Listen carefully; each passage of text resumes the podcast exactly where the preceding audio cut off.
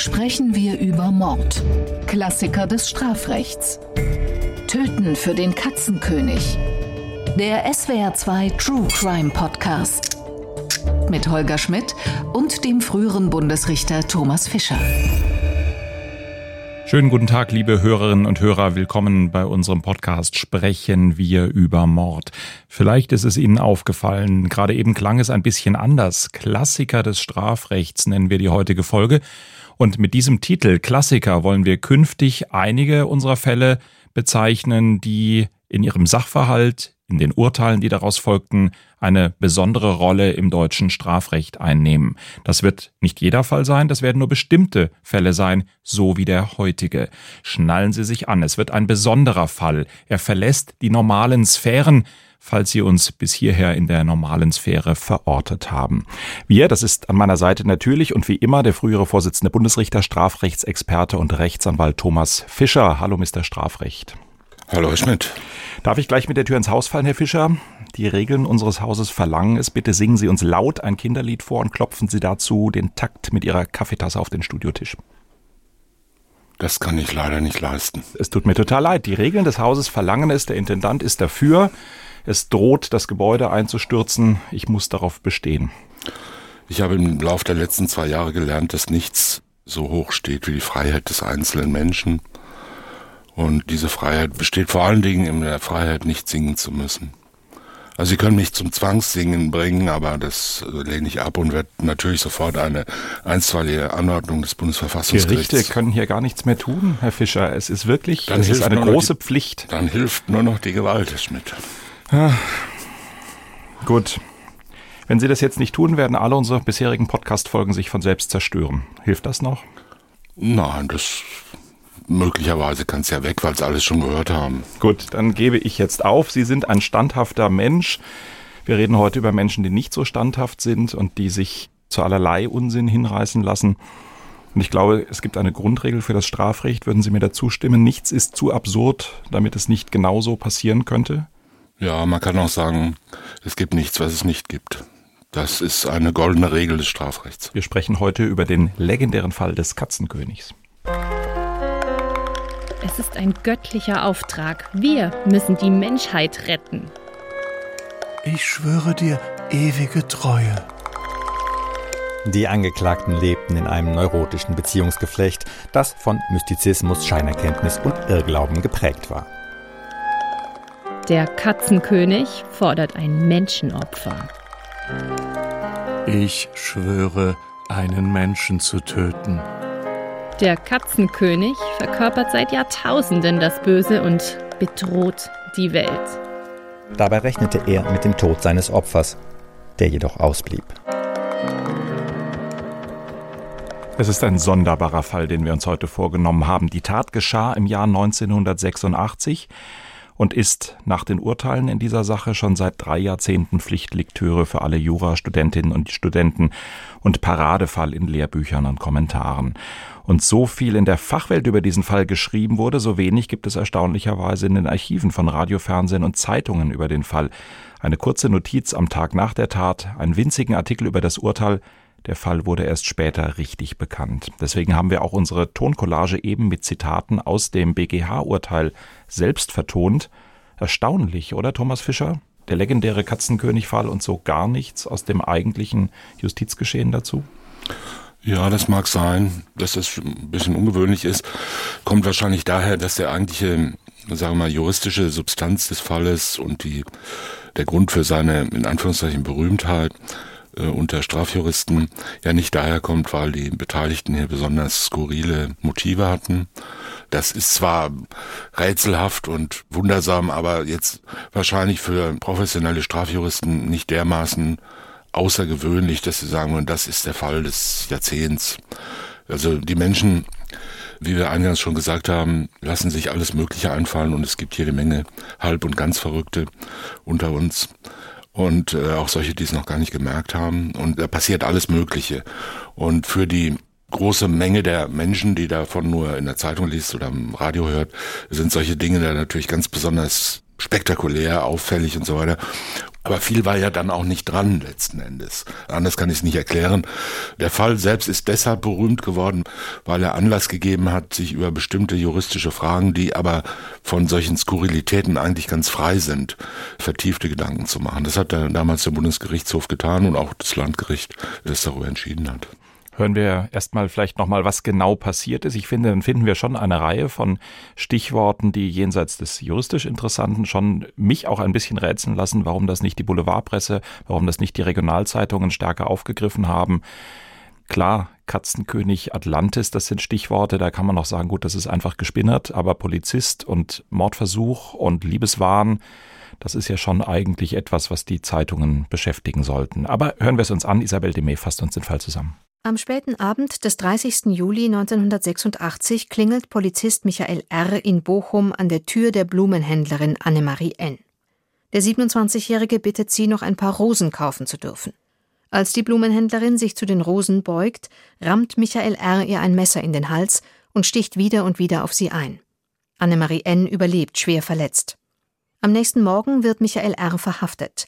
Erst Monate später offenbart er sein Motiv – er habe die Menschheit vor dem Katzenkönig retten wollen, sagt er. Der Katzenkönig, eine teuflische Kreatur, habe den Tod der Blumenhändlerin verlangt. Andernfalls würden Millionen Menschen sterben. Doch tatsächlich hatte kein Katzenkönig den Polizisten zur Tat überredet, sondern eine Frau. Barbara H. Im März 1986 war Michael R. mit ihr zusammengezogen. In der Nachbarwohnung lebte Peter P. Beide Männer waren in Barbara verliebt. Sie aber liebte einen anderen. Es war eine verhängnisvolle Dreiecksbeziehung voller Mystizismus und Aberglauben. Eines Tages erzählten Barbara und Peter Michael von einem Katzenkönig, der seit Jahrtausenden die Menschheit bedrohe. Barbara sagte ihm, dass sie Botschaften aus anderen Welten empfange. Manchmal fiel sie in Trance und schien die Kontrolle über ihren Körper zu verlieren. Irgendwann war der Polizist von der Existenz des Katzenkönigs überzeugt. Im April 1986 erreichte Barbara eine ganz irdische Nachricht. Ihr Ex-Freund Udo N., die Liebe ihres Lebens, hatte sich verlobt. Im Juli, zwei Tage vor der Hochzeit, sah Michael R., wie Barbara H. erneut in Trance fiel. Hinterher überbrachte sie ihm eine schreckliche Botschaft. Um die Menschheit vor dem Katzenkönig zu retten, müsse er Annemarie töten, die Braut von Udo N. Der Polizist haderte, doch Barbara und Peter redeten auf ihn ein, bis er bereit war zu töten. Das Landgericht Bochum verurteilte Barbara H. und Peter P. wegen versuchten Mordes. Nach Überzeugung des Gerichts hatten sie den Polizisten als Tatwerkzeug missbraucht und sich der mittelbaren Täterschaft schuldig gemacht. Auch Michael R. wurde wegen versuchten Mordes verurteilt. Das Gericht stellte fest, dass er die Tat aufgrund wahnbedingter Realitätsverkennung im Zustand erheblich verminderter Schuldfähigkeit begangen hat.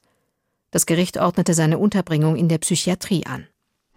Thomas Fischer, sind wir uns einig, dieser Fall gehört in die Top Ten der deutschen Kriminalfälle in der Rubrik Hat die Rechtswissenschaft geprägt oder gehört er nur in die Top Ten der Studentenqualen? Weiß ich nicht, ich habe keine Top Ten. Aber er gehört jedenfalls zu den berühmten Fällen und da kann ja jeder seine eigene Hitliste haben. Ist bekannt durch das Schlagwort Katzenkönig natürlich auch irgendwie einprägsam und er ist wichtig. Na gut, wir sprechen über ihn, weil wir im Laufe dieser Podcast-Serie immer mal wieder gedanklich beim Katzenkönig vorbeikamen und gesagt haben, wir müssen ihn besprechen. Und ich glaube, es ist genau wie Sie sagen, es ist dieser absurde Titel Katzenkönig, dieses absurde Teil des Sachverhalts, der vielleicht für das Juristische gar nicht so wichtig ist, aber der eben dazu führt, dass man sich's merkt, so wie Sirius oder so wie andere Fälle, die einfach so spektakuläre Titel oder Sachverhalte haben, dass man dann sich dran erinnern kann. Ja, so ist es. Versuchter Mord für alle drei Beteiligten. Das ist das Interessante an dem Fall, oder? Das ist das Interessante, ja. Und zwar eher ein bisschen weniger, was den Tatbestand selbst anbetrifft, weil das ist ja, wie unsere Hörer ja inzwischen im Schlaf beherrschen, ein Fall von heimtückischer Tötungsversuch vorsätzlich, der unabhängig jetzt davon, ob der eingeschränkt schuldfähig war, der unmittelbare Täter R oder nicht, hat er ja gewusst und gewollt, dass diese Blumenhändlerin das Opfer stirbt. Also er hat dazu angesetzt, sie zu töten, hat es aber nicht geschafft, also ist kein vollendeter Mord. Es ist aber ein versuchter Mord, denn von dem Versuch ist er nicht, wie es so schön im Paragraph 24 Strafgesetzbuch heißt, strafbefreiend zurückgetreten, weil er, was wir jetzt in der Zusammenfassung nicht gehört haben, das ist aber so festgestellt worden, nach dem Ende dieser Stichserie, die er ausgeführt hat, der Ansicht war, dass das Opfer versterben werde. Also er hat gedacht, ich habe genug getan. Das geschafft. Das ja. nennt man einen, äh, einen äh, beendeten Versuch. Und vom beendeten Versuch kann man nur zurücktreten, wenn man sich bemüht. Also wenn man dann auch wirklich was tut, um das, äh, den Eintritt zu verhindern, also zum Beispiel hier im Fall einen Rettungswagen rufen, Notarzt rufen. Es reicht also nicht aus, einfach nichts mehr zu tun. Deshalb ist natürlich der R wegen versuchten Heimtücke-Mordes schuldig wenn auch eingeschränkt schuldfähig, aber das ist ja nur, wie der Name schon sagt, eine eingeschränkte Schuldfähigkeit. Er ist schuldig. Wie man das dann bestraft, das ist eine andere Frage. Das ist dann vom Bundesgerichtshof diskutiert worden. Im Grundsatz kann der Versuch einer Straftat mit derselben Strafe bestraft werden wie die Vollendung. Man kann es aber mildern. Und hier, wenn dieser Paragraph 21 verminderte Schuldfähigkeit eingreift, kann in der Regel der Strafrahmen auch gemildert werden auf bis zu 15 Jahre und deshalb hat man ihn dann zu einer Freiheitsstrafe, glaube ich, von elf Jahren oder in der Größenordnung in der ersten Instanz verurteilt. Das ist die eine Sache, ist nicht besonders spektakulär, da kann man ein bisschen über den Strafmaß reden, aber sonst nicht viel. Das Wichtige an dem Fall sind die beiden anderen, die man immer als Einheit betrachtet hat. Also schuldspruchmäßig ist es eine Einheit, strafmäßig nicht, hat dann später der BGH gesagt. Im zweiten Durchgang sind die dann auch unterschiedlich behandelt worden weil die Frau H. doch die treibende Kraft war und deshalb mehr Schuld auf sich geladen hat als der P, der dasselbe machte. Aber bevor wir auf die beiden anderen kommen, lassen Sie uns doch noch mal eine Sekunde bei dem Polizisten bleiben. Ja, der wollte die Blumenhändlerin töten. Ja, er hat nichts unternommen, seine Tat irgendwie abzubrechen oder Hilfe zu holen. Aber wir müssen doch, glaube ich, eine Sekunde noch mal darüber reden. Er hat das ja getan das hat das Gericht wohl ihm auch abgenommen in der Annahme, er würde jetzt die Menschheit retten. Und er ja. würde, er wäre, ich sag's jetzt mal ganz platt, in sowas wie einer Notwehrsituation. Er wäre jetzt der eine, der den Untergang der Welt verhindern könnte. Ja, ja, da haben Sie recht. Das war natürlich, abgesehen jetzt von der Tatbestandsmäßigkeit, die kein großes Problem war, war das für den unmittelbaren Täter R das Hauptproblem, dass er sich da in diesem Irrtum befand. Jetzt gibt's verschiedene Irrtümer, man kann sich ja selber überlegen, man kann sagen, ich erkenne gar nicht, dass das, was ich tue, eine Handlung ist, die ein fremdes Rechtsgut verletzt, beispielsweise ich sage Ihnen, holen Sie mir mal bitte dieses Auto, was da drüben steht, das ist meins. Und da geht halt einer hin, holt das Auto, das ist aber in Wirklichkeit ein fremdes. Dann weiß er ja gar nicht, dass er ein Auto wegnimmt oder irgendwas anderes wegnimmt. Das ist ein klassischer Tatbestandsirrtum, in dem er dann ist. Und, und da man Diebstahl nur vorsätzlich begehen kann, fahrlässigen Diebstahl gibt's ja nicht, wäre er dann schuldlos. In diesem Fall war es aber natürlich nicht so, denn er hat ja sehr wohl gewusst, dass er einen Menschen tötet und töten will, hat sich also darüber nicht geirrt. Geirrt hat er sich über möglicherweise einen sogenannten Rechtfertigungsirrtum.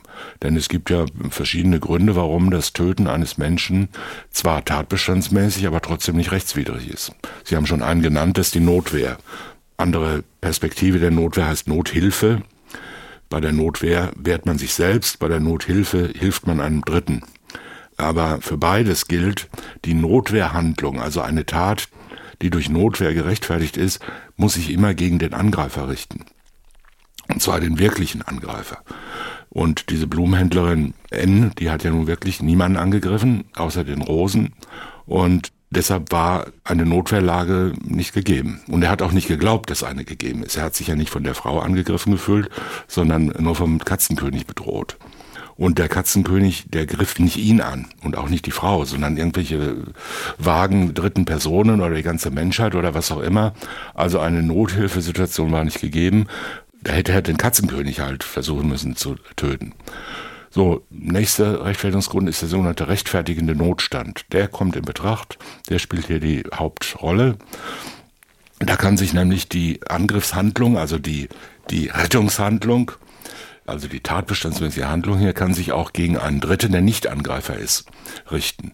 Man ahnt schon, das kann ja nicht nach denselben Regeln gehen wie die Notwehr. Bei der Notwehr gibt es keine Verhältnismäßigkeitsprüfung. Bis auf ganz, ganz wenige extreme Einzelfälle. Den Exzess, oder? Ja, ja, Exzess sowieso, aber es gibt auch solche spektakulären Einzelfälle. Im Grundsatz gibt es keine Rechtsgüterabwägung. Also man darf auch, wenn es wirklich nicht anders geht, einen Menschen, der einem sein Fahrrad klauen will, übel zusammenschlagen, wenn man ihn dadurch daran hindern kann, das Fahrrad zu klauen. Nicht aus Rache. Notwehr ist und Nothilfe sind keine äh, Racheaktionen. Es muss immer darum gehen, die Tat zu verhindern. Und wenn die gar nicht mehr verhinderbar ist, dann hat man auch keine Notwehr. So, aber da gibt's im Prinzip keine Grenzen. Man darf selbst tödliche Gewalt ausüben, um ein Rechtsgut zu schützen, was andere sagen würden, na ja, da kann man auch drauf verzichten.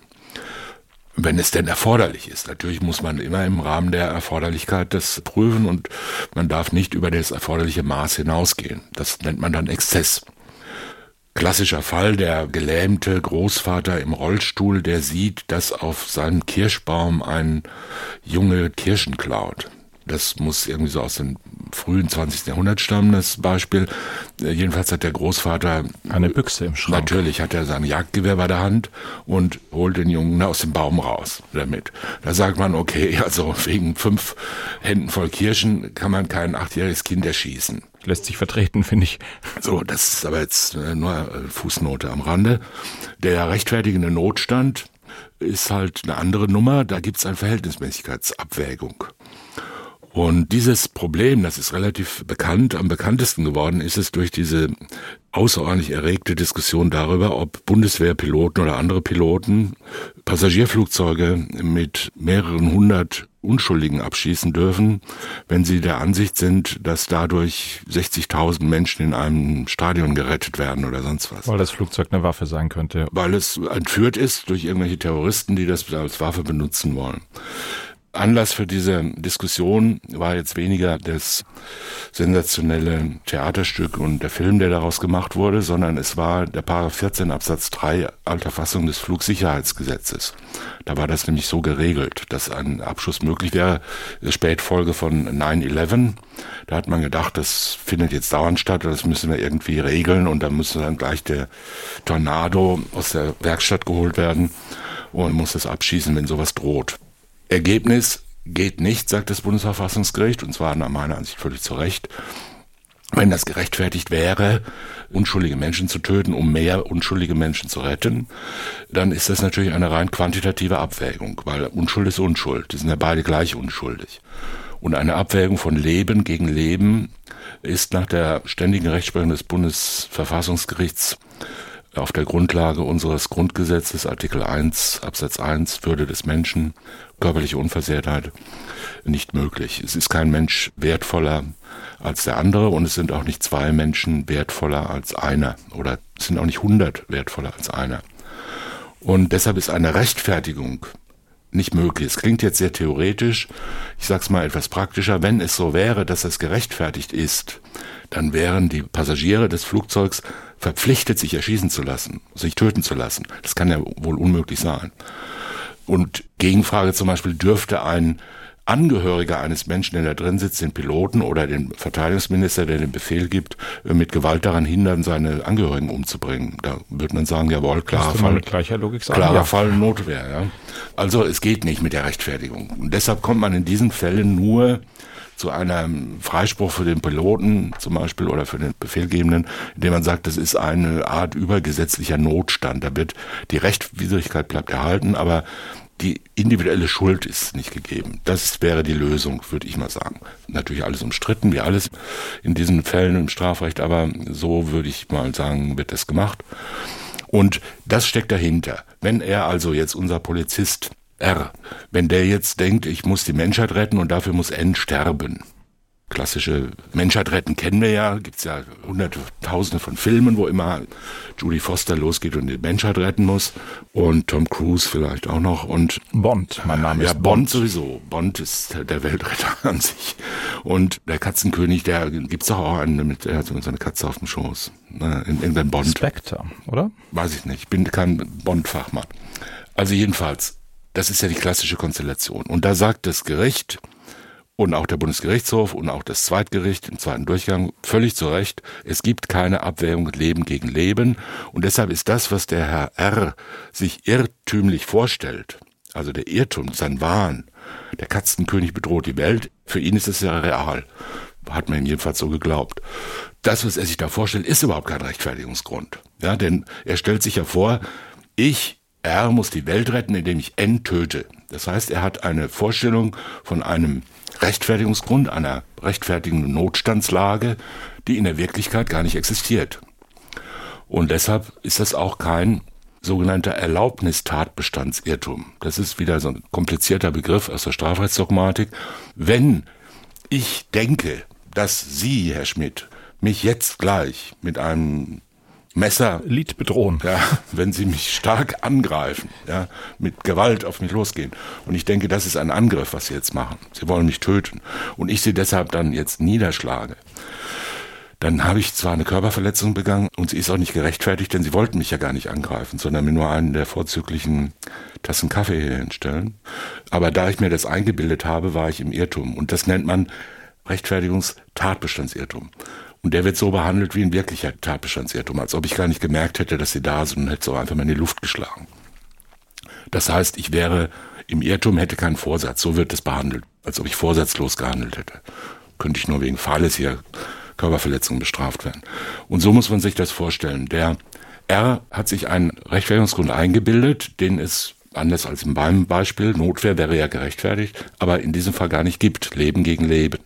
Und deshalb ist er nicht gerechtfertigt und er ist auch nicht auf diesem Tatbestandsirrtumsniveau geregelt und handelt unvorsätzlich, sondern er irrt sich letzten Endes über die Reichweite, also über den über den Regelungsinhalt dieses Rechtfertigungsgrundes. Er ist in einem sogenannten Erlaubnisirrtum. Er denkt, was ich tue, ist zwar tatbestandsmäßig und es ist auch rechtswidrig, also nehmen wir jetzt mal an, aber es ist irgendwie erlaubt, weil ich über die Grenze des Erlaubten, also über die Rechtsgrenze des äh, Rechtfertigungsirrtums Notstand irre. Das denkt er natürlich nicht alles, aber wir denken, dass er das denkt. So, wir fassen das in diese Worte, um das irgendwie systematisch in den Griff zu kriegen.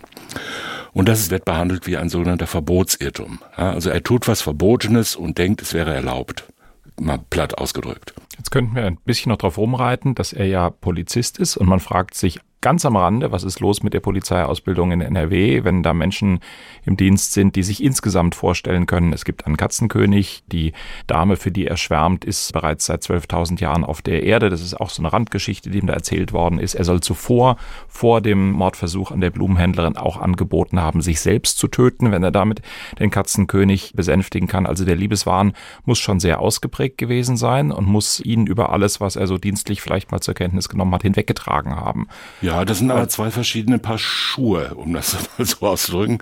Das eine ist die Frage, wie blöd kann man sein? Da kann man einfach sagen, aus Lebenserfahrung unbegrenzt. Ja, der Mensch kann unbegrenzt dumm sein und er kann natürlich erst recht unbegrenzte Wahnvorstellungen haben.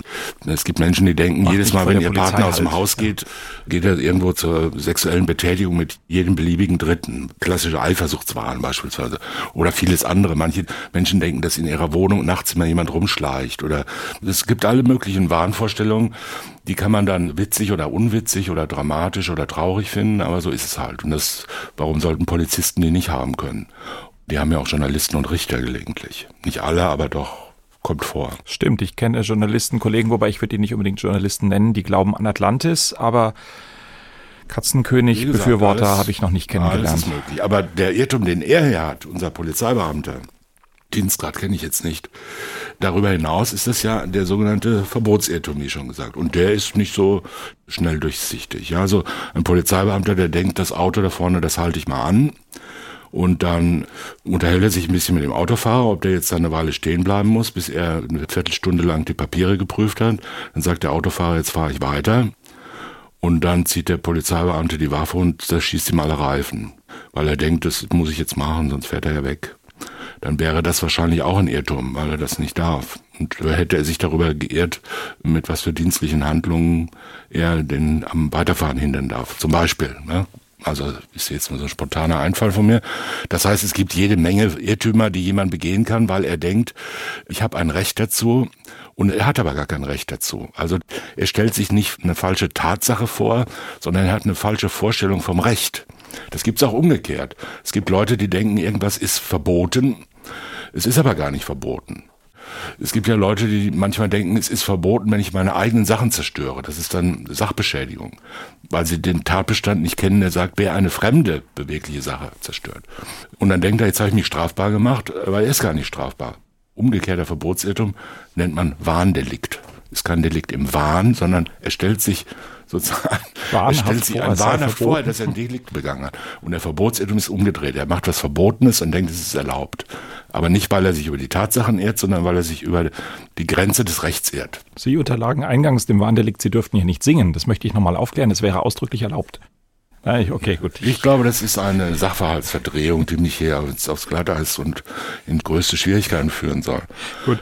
Dem kann ich natürlich leicht widerstehen. Was ich trotzdem nochmal zum vollständigen Verständnis fragen möchte, warum wir sind uns, glaube ich, sehr einig, wie wir den Polizisten in dieser Situation sehen und welchen Vorstellungen er unterliegt. Aber das bringt ihm dann auch nicht aus dem Mordmerkmal raus, dass wir jetzt nur im Totschlag wären, Heimtückisch ist es, das sehe ich ein. Aber irgendwie hat man ja den Eindruck, die Maximalstrafe für jemand, der, ja, da in eine so falsche, wahnhaft falsche, aber zutiefst geglaubte Konstruktion reinkommt? Ja, hat aber damit, muss man klar sagen, nichts Eigentlich zu tun. Nichts zu tun ja. Denn das eine Mordmerkmal, töten, also anderer Mensch, ich bin es nicht selbst, sondern es ist ein Fremder, hier Werkzeug, Handlung, auf den Tod gerichtet, der andere ist arglos, ich nutze die Arglosigkeit aus, also Heimtücke. Das ist ja nicht berührt von diesen Irrtümern. Das sind ja lauter Tatsachen. Und nicht berührt ist auch die Frage, ob er ein wirkliches Recht hat, das zu tun. Das ist auch erledigt. Auch da irrt er sich nicht über Tatsachen, sondern nur über die Rechte. Und deshalb hat er einen sogenannten Verbotsirrtum. Der ist in Paragraph 17 des Strafgesetzbuchs geregelt und sagt, ohne Schuld handelt, wer sich im Verbotsirrtum befindet. Absatz 2, wenn er den Irrtum vermeiden konnte, kann die Strafe gemildert werden. Das ist der große Unterschied. Wenn man sich über den Tatbestand irrt, wenn man denkt, das ist ein Mensch, in Wirklichkeit ist es aber eine Katze, verkleidete Katze, dann irrt man sich über den Tatbestand und macht sich nicht wegen versuchten Mordes, sondern nur wegen Sachbeschädigung der Katze schuldig. In Tateinheit mit versuchtem Mord weil man ja gedacht hat, die Katze ist ein Mensch. Kleine Abschweifung. Aber wenn man einen Tatbestandsirrtum hat, hat man keinen Vorsatz. Wenn ich denke, das ist meins und nehme es weg, damit ich im Tatbestandsirrtum ist, was ich da wegnehme, es kann so teuer sein, so wertvoll wie es will. Ich denke immer, das ist meins. Also ist es kein, äh, ist es kein Diebstahl, auch kein versuchter Diebstahl. Es ist immer Tatbestandsirrtum schließt den Vorsatz aus. Kann man höchstens noch als Fahrlässigkeit verurteilen. Bei dem Verbotsirrtum ist es anders, da kommt es auf die Vermeidbarkeit an. Tatbestandsirrtum kommt es nicht auf die Vermeidbarkeit an, auch wenn der ganz blöd ist, auch wenn man sagt, das muss sich doch jedem aufdrängen, dass hier im Schaufenster jetzt, dass das ein sich bewegender Schaufensterdekorateur ist und keine Schaufensterpuppe, die ich jetzt hier erschieße. Wenn er sich das so gedacht hat, dann war es halt so. Und beim Verbotsirrtum kommt es auf Vermeidbarkeit an. Und da hat das Landgericht und auch der Bundesgerichtshof gesagt, ja, ein Polizeibeamter, der muss da schon drüber nachdenken. Es ist anders als viele andere Menschen vielleicht, denen hätte man das durchgehen lassen können. Aber der hätte sich dann irgendwie doch vielleicht mal näher erkundigen können. Er hat ja auch große Gewissensbisse gehabt und hat gesagt, darf ich das überhaupt? Und dann hat er gesagt, jawohl, irgendwie, ich darf's. Und da hat man ihm gesagt, da hätte halt mal jemand fragen sollen, der sich auskennt. Die Leitstelle anrufen. Zum Beispiel und fragen, darf ich jetzt hier die Blumenhändlerin für die Menschheit umbringen? Und deshalb war es vermeidbar und deshalb wurde seine Strafe nur gemildert. Aber er wurde nicht, nicht bestraft. Das ist der Haupttäter, der einfache Teil des Falles. Jetzt kommen wir zu den anderen beiden. Feuer frei. Ja, die anderen beiden sind ja nicht unmittelbare Täter, das ist ja klar. Es gibt drei, wenn ich es mal so etwas systematisch sagen darf, es gibt den Begriff der Beteiligung. Das sind alles rechtstechnische Begriffe, da muss man sich jetzt ein bisschen reindenken, denn sonst kann man es nicht verstehen und findet den Fall dann irgendwie lustig, aber es ist ja dann auch egal wenn man den Fall verstehen will, muss man ein bisschen da in die Systematik einsteigen. Die Beteiligung teilt sich auf in sogenannte Teilnahme und Täterschaft. Täterschaft kann sich jeder was darunter vorstellen und Teilnahme sind entweder Anstiftung oder Beihilfe. Die können nicht immer milder bestraft werden, ist jedenfalls ein Teilnehmer, ein Anstifter oder ein Gehilfe, es liegt ja schon im Begriff selbst, ist nicht derjenige, der die Tat selbst ausführt. Der Täter führt die Tat selbst aus. Deshalb heißt er ja so. Es gibt verschiedene Arten von Täterschaft. Die sogenannte unmittelbare Täterschaft, sagen wir hier den R. Das ist der, der sticht. Blumenladenmesser. Ja, zustechen. das ist der, der unmittelbar die tatbestandliche Handlung ausführt und den Erfolg herbeiführt. Das ist der unmittelbare Täter. Das ist einfach. Dann gibt es die sogenannte Mittäterschaft. Zwei Menschen überfallen einen Dritten, um ihn zu berauben. A und B. Die nehmen sich vor, den C werden wir jetzt zusammenschlagen und ihm seinen Geldbeutel wegnehmen. Das ist der gemeinsame Plan, sogenannter Tatplan. Dann geht der A hin, schlägt den C zusammen und der B bückt sich und nimmt ihm die Geldbeutel weg. Dann teilen sich das Geld. Da hat keiner den Tatbestand des Raubes, Gewalt plus Wegnahme, vollständig ausgeführt. Der eine hat nur die Gewalt, der andere nur die Wegnahme. Trotzdem sind beide Mittäter eines Raubes, und zwar weil sie einen gemeinsamen Plan haben.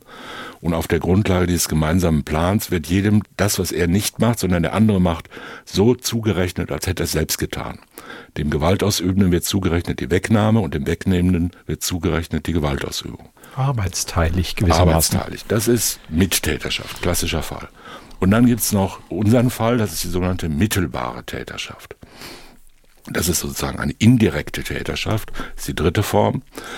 Und indirekte Täterschaft besteht im Grundsatz, muss man wieder sagen. Die Regel ist, dass eine Person ein sogenannter Tatmittler ist oder Werkzeug, etwas lebensnah ausgedrückt, der wird als Werkzeug benutzt. Der Täter steht hinten und benutzt eine andere Person, um die Tat auszuführen. Zum Beispiel ein Betrüger reicht eine gefälschte Überweisung ein oder einen gefälschten Scheck und gibt ihn bei der Bank ab, reicht ihn ein. Und der Bankangestellte führt die Überweisung aus. Der hat natürlich keine Ahnung, der führt ja hunderte oder tausende von Überweisungen aus und macht sich keine Gedanken darüber. Der tut einfach, was der andere sagt. Das heißt, er überweist Geld von einem Konto aufs andere und der Täter selbst tut nichts, außer den dazu anzuhalten. Der Betrug, der da begangen worden ist, oder die Untreue oder was immer jetzt diese betrügerische Handlung ist, hat keinen Anspruch auf das Geld. Der wird zwar von ihm angeleitet und gesteuert, aber er führt ihn nicht selber aus.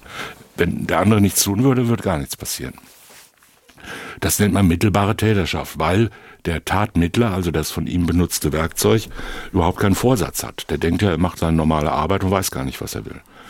Mein vorheriges Beispiel, wenn ich jemandem sage, gib mir mal die Jacke da, das ist meine, oder gib mir mal die Geldbörse, die da liegt, das ist meine, und er tut das, hat er keinen Vorsatz zum Diebstahl, aber ich habe Vorsatz, ihn dazu zu benutzen, wegzunehmen. Mittelbare Täterschaft. Das geht in der Regel in zwei oder drei Fallgruppen. Wenn der eine keinen Vorsatz hat, das waren jetzt diese Beispiele, dass er gar nicht weiß, dass er was tut, oder wenn der andere schuldunfähig ist. Zum Beispiel, der andere ist so betrunken oder geisteskrank, dass er gar nicht kapiert, was da läuft oder der andere befindet sich in einem sonstigen Irrtum. Jedenfalls die klassische Form der mittelbaren Täterschaft ist die, dass man sagt, der Tatmittler, diese Person, die als Werkzeug benutzt wird, die muss selbst schuldlos handeln. Die kann zwar rechtswidrig handeln, aber selbst schuldlos sein. Kein Vorsatz, kein Rechtswidrigkeitsvorsatz, Unrechtsbewusstsein und ähnliches. Keine Schuldfähigkeit. In unserem Fall ist es aber ja nicht so. Und das war das Besondere an dem Katzenkönig-Fall. In diesem Fall handelt es sich um einen Tatmittler, um ein Werkzeug, das benutzt wird, das selbst durchaus vorsätzlich, rechtswidrig und schuldhaft handelt. Wir haben ja gehört, durch diesen Verbotsirrtum war er nur eingeschränkt schuldfähig, sagen wir mal so, und der Verbotsirrtum hat ihn nicht entschuldigt, sondern er wäre vermeidbar. Das heißt, er hat sich selber strafbar gemacht. Er hat selber gedacht, jawohl, das, was ich mache, ist strafbar und ob man einen Tatmittler, der sich selbst vorsätzlich in vollem Umfang strafbar macht, ob man den als Tatmittler bezeichnen kann und deshalb dem Hintermann alles, was er tut, zurechnen. Das war streitig bis zu diesem Fall. Und da gibt's wie meistens mindestens zwei, aber in diesem Fall zwei Theorien, Wobei man dazu sagen muss, die Juristen, auch die Strafjuristen besonders, neigen dazu, jeden jede Lösung, jeden Vorschlag, jeden Gedanken Theorie zu nennen. Ja, also das darf man nicht überbewerten. Es ist nicht dasselbe, wie wenn ein Physiker oder ein Philosoph eine Theorie entwickelt, sondern da wird halt gesagt, das ist ein Problem. Da könnte man sagen, ja, das ist so. Also zum Beispiel Impfpflicht finde ich gut und der andere sagt, Impfpflicht finde ich schlecht. Dann würden jetzt Juristen kommen und sagen, der eine vertritt die Impftheorie und der andere die Nicht-Impftheorie ist eine etwas Überstrapazierung des Theoriebegriffs, aber nur um das mal klar zu machen. Na gut, aber es lässt ja auf der anderen Seite finde ich auch immer gedanklich den Raum, das ist jetzt meine Vorstellung von, bleiben wir beim Beispiel einer Impfpflicht, Befürwortertheorie, aber vielleicht habe ich an irgendwas nicht gedacht, vielleicht tritt irgendwas jetzt im weiteren Diskurs dazu und dann muss man sie vielleicht modifizieren. Wird ja auch gerne ja, gemacht, Theorien nur, modifizieren. Darf man das Theorie nennen? Ist das ein System? These wäre vielleicht besser. Ich glaube Oder, auch. Ja. Das ist ein Lösungsvorschlag. Ja. In der Praxis führt es dazu, dass Jurastudenten gemartert werden über Jahre hinweg, weil sie denken, sie müssten ungefähr 450 verschiedene Theorien auswendig kennen und die Namen kennen. Bei jedem Tatbestand gibt es dann wieder irgendwelche Unter-Unter-Theorien. Wenn man sich einfach vorstellen würde, nicht die Theorien auswendig lernen und dann mühsam vom Begriff zurück auf die Wirklichkeit zu kommen, sondern wenn man einfach andersrum vorgehen würde und sagen, jetzt überlegen wir mal, wie der Fall, wie es wohl sein könnte, wäre es vermutlich leichter, aber so ist es halt. Die Juristen denken ja sehr deduktiv, das heißt, oben ist die Spitze, ein Begriff und dann geht's halt pyramidenförmig nach unten. Das wollte ich nur sagen. Also da gibt's die volle Verantwortungstheorie und die eingeschränkte Verantwortungstheorie. Zurück zu unserem Tatmittler. Und die eingeschränkte sagt schon, da ist was eingeschränkt. Das heißt, er ist das ist gerade der Unterschied dazwischen, ob das Werkzeug voll deliktisch handelt oder nicht. Ja, und die eingeschränkte Verantwortungstheorie sagt ja auch, das nicht ganz deliktisch handelnde, also ein bisschen deliktisch handelnde Werkzeug kann auch als Tatmittler eingesetzt werden durch einen Hintermann. Klingt sehr theoretisch, aber es gibt einen schönen Begriff dafür, Täter hinter dem Täter beispielsweise, ja. Der Vordermann, der das alles ausführt, ist selbst Täter und auch selbst schuldig, hat aber trotzdem einen Hintermann. Und das führt, weil es heißt ja mittelbare Täterschaft, das führt dazu, dass dem mittelbaren Täter, in unserem Fall P und H, das, was der Vordermann tut, das Werkzeug tut, in vollem Umfang zugerechnet wird. Weil er das veranlasst, und noch mehr tut, als es veranlassen. Planen, durchdenken, der klassische Fall vielleicht von Juwelenräubern. Ein Mastermind hat sich alles überlegt und hat jedem seine Rolle zugesprochen und dann. Ja, das wäre wahrscheinlich was anderes. Das wäre dann ein klarer Fall von Mittäterschaft. Sie haben völlig recht. Da laufen sehr zarte Grenzen zwischen allen. Wir müssen jetzt leider auch noch die Hörer noch ein bisschen weiter verwirren, weil wir sagen, die Hinterleute, die tun ja jetzt irgendwas, die veranlassen, dass der Vordermann das tut. Das geht ja auch als Anstiftung oder als Beihilfe. Die helfen ihm sozusagen, indem sie ihm den Plan geben. Oder die Anstiftung würde hier naheliegen. Ne? Bringt mal die N um, damit irgendwas passiert. Abgrenzung zwischen Anstiftung und mittelbarer Täterschaft. Ein weiteres Problem des Falles. Da wird gesagt, Täterschaft ist, wenn einer meint, sozusagen, ich bin der Tatbeherrscher. Ja, ich sitze hier am Hebel. Objektive Voraussetzung Tatherrschaft subjektive Voraussetzung, das Bewusstsein davon und Tatinteresse und so weiter. Eine Abgrenzungsfrage, eine Wertungsfrage. Ob jemand sagt, ach, ich finde, du solltest den mal töten, oder ob jemand sagt, also das ist für uns beide so wichtig. Ja? Da hängt alles von ab und, und ich mache dir jetzt den Plan und ich besorge dir noch das Werkzeug dazu und ich kriege auch die ganze Beute oder sagen wir 90 Prozent das ist ja ein Unterschied. Und hole dich um die Ecke ab. Genau. Und hole dich auch noch ab. Also das wäre dann Mittäterschaft. Wenn einer denkt, das ist unsere gemeinsame Tat, ist es Mittäterschaft. Und wenn einer denkt, das ist eine fremde Tat, aber ich will den mal dazu veranlassen, weil ich auch Vorteile habe, dann ist es halt Anstiftung. Es ist eine fremde Tat, zu der eine Ursache gesetzt wird. Und die Beihilfe ist noch was anderes. Es ist ja nur die Beihilfe zu einer fremden Tat. Also was Untergeordnetes eher. Muss noch nicht mal kausal sein. So, und in unserem Fall war es halt so, dass das Hauptinteresse an der Tat natürlich bei P und H lag und nicht etwa beim Tatmittler, beim Tatwerkzeug R. Und die haben ja auch die ganze Planung entwickelt, die haben den gesteuert wie eine Marionette und haben das Tatinteresse, Tatherrschaft und ist ein klassischer Fall von mittelbarer Täterschaft. Das heißt, diese beiden Menschen sind mittelbare Täter. Täter hinter dem Täter, weil das vordere Werkzeug eben nicht ein schuldunfähiger Wahnsinniger war, der gar nicht weiß, was er tut, sondern einer, der gedacht hat, ich begehe eine schwere Straftat und sich auch was vorgestellt hat, was strafbar wäre. Also voll deliktisch gehandelt hat. Das ist gar nicht mal so selten. Wir haben zum Beispiel eine große Diskussion darüber geführt, was man mit den Befehlshabern in der DDR machen soll hinsichtlich der Mauerschützen. Vom Fall her nicht ähnlich, aber ein ähnliches Problem. Ja? Jemand veranlasst etwas und vorne steht irgendwer, der vollkommen deliktisch das selber ausführt. Ja? Es hat ja niemand vom Politbüro der SED auf dem Wachturm gestanden und einen Flüchtlingen abgeknallt, ja? sondern es waren ja irgendwelche 22-jährige Soldaten, denen gesagt wurde, du hast es zu machen. Republikflucht muss um jeden Preis verhindert werden. Und da hat man lange drüber nachgedacht, wie geht das denn? Ja, mittelbare Täterschaft? Oder ist das nur eine Anstiftung, ist das eine Beihilfe? Was ist das überhaupt? Und äh, wie es halt so ist, wenn die Juristen lang genug nachdenken und ein bestimmtes Ergebnis haben, sehr nahe liegt, aus guten oder mehr weniger guten Gründen, dann kommen die schon auf irgendwas. Und da hat man gesagt, ja, es gibt mittelbare Täterschaft, Kraft organisatorischer Herrschaft. Ein organisatorischer Machtapparat. Da hat man dann die SED und das DDR-Staatssystem genommen und hat gesagt, das ist ein in sich geschlossener, hierarchisch organisierter und mit äußerster Kraft durchgesetzter organisatorischer Machtapparat, in dem ein Ausscheren fast nicht möglich ist.